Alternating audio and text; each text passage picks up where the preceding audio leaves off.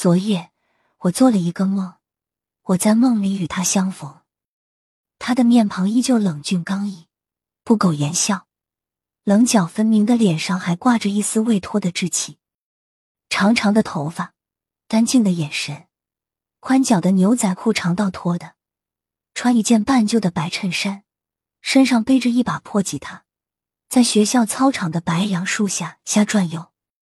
这是我年少时心中的男神。他细瘦高挑，有些小腼腆，会唱歌，会写诗，会打篮球，三分球尤其漂亮。他的歌声嘶哑、苍凉、忧伤。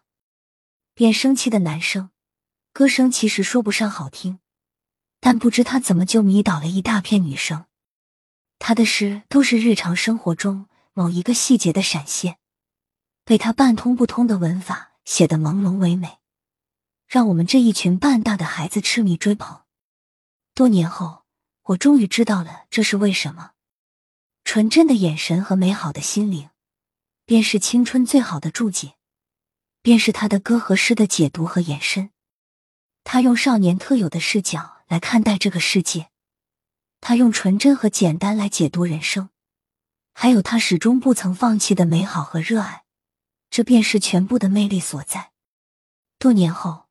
我在遇到他时，他已是一个中年男人，衣着朴素，眼神温柔，步履坚定，身上也背着一把琴，手里牵着一个小男孩。那个小男孩大约十来岁的样子，俨然是一个小小的少年，但眼神却和他一样坚定。我暗自揣度，他可能是送孩子去学琴吧。听说他这些年经历了很多事情。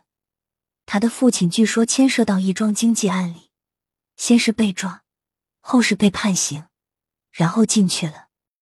他的母亲因受不了打击，被自己疯了。遥遥无期的等待，会让人失掉从容和理性。他从一个喜欢唱歌写诗的少年，瞬间长大了。他流浪过，颓废过，自甘堕落过，酗酒抽烟，在街上和一帮少年打架滋事。密密匝匝的疼痛与破碎让他分不清方向，痛苦、难过、迷失，折腾了很长一段时间后，他终于理性回归。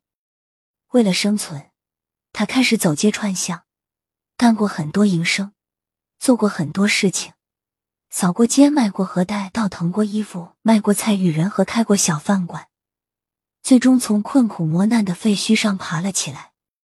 我远远的看着他。有人和他打招呼：“送儿子学琴去啊！”他微笑着点点头，一副宠辱不惊的样子。我想起了心里曾经住着的那个少年，弹琴、唱歌、写诗，长发飘逸，白衬衫一尘不染。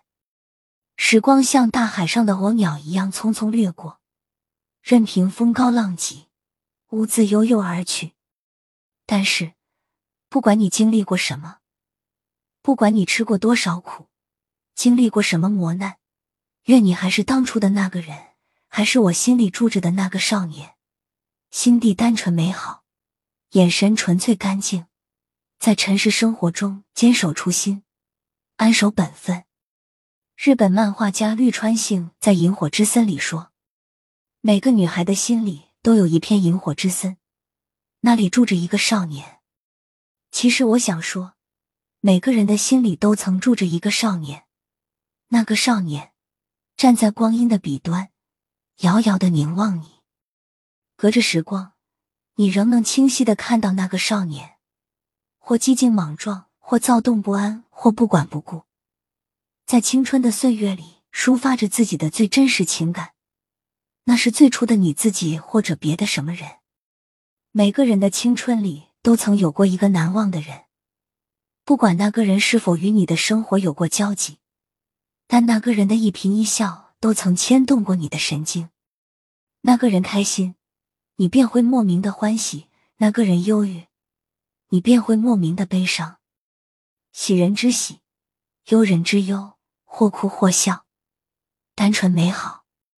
每个人的心里都曾住着一个少年，那个少年也许是你自己，也许是别人。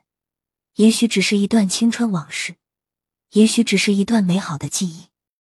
走过大半生之后，不管你经历过什么挫折变故，不管你经历过什么人事变迁，甚至不管你变成什么样子，但愿归来，你仍是少年。经历过时光的淘洗，走过岁月的变迁，读书、旅行、苦难、磨砺。都会让一个诚惶诚恐、自卑怯懦的孩子，变成一个微笑向暖、从容自如、不惧时光的人。从里到外，真心热爱世界，真心热爱生活。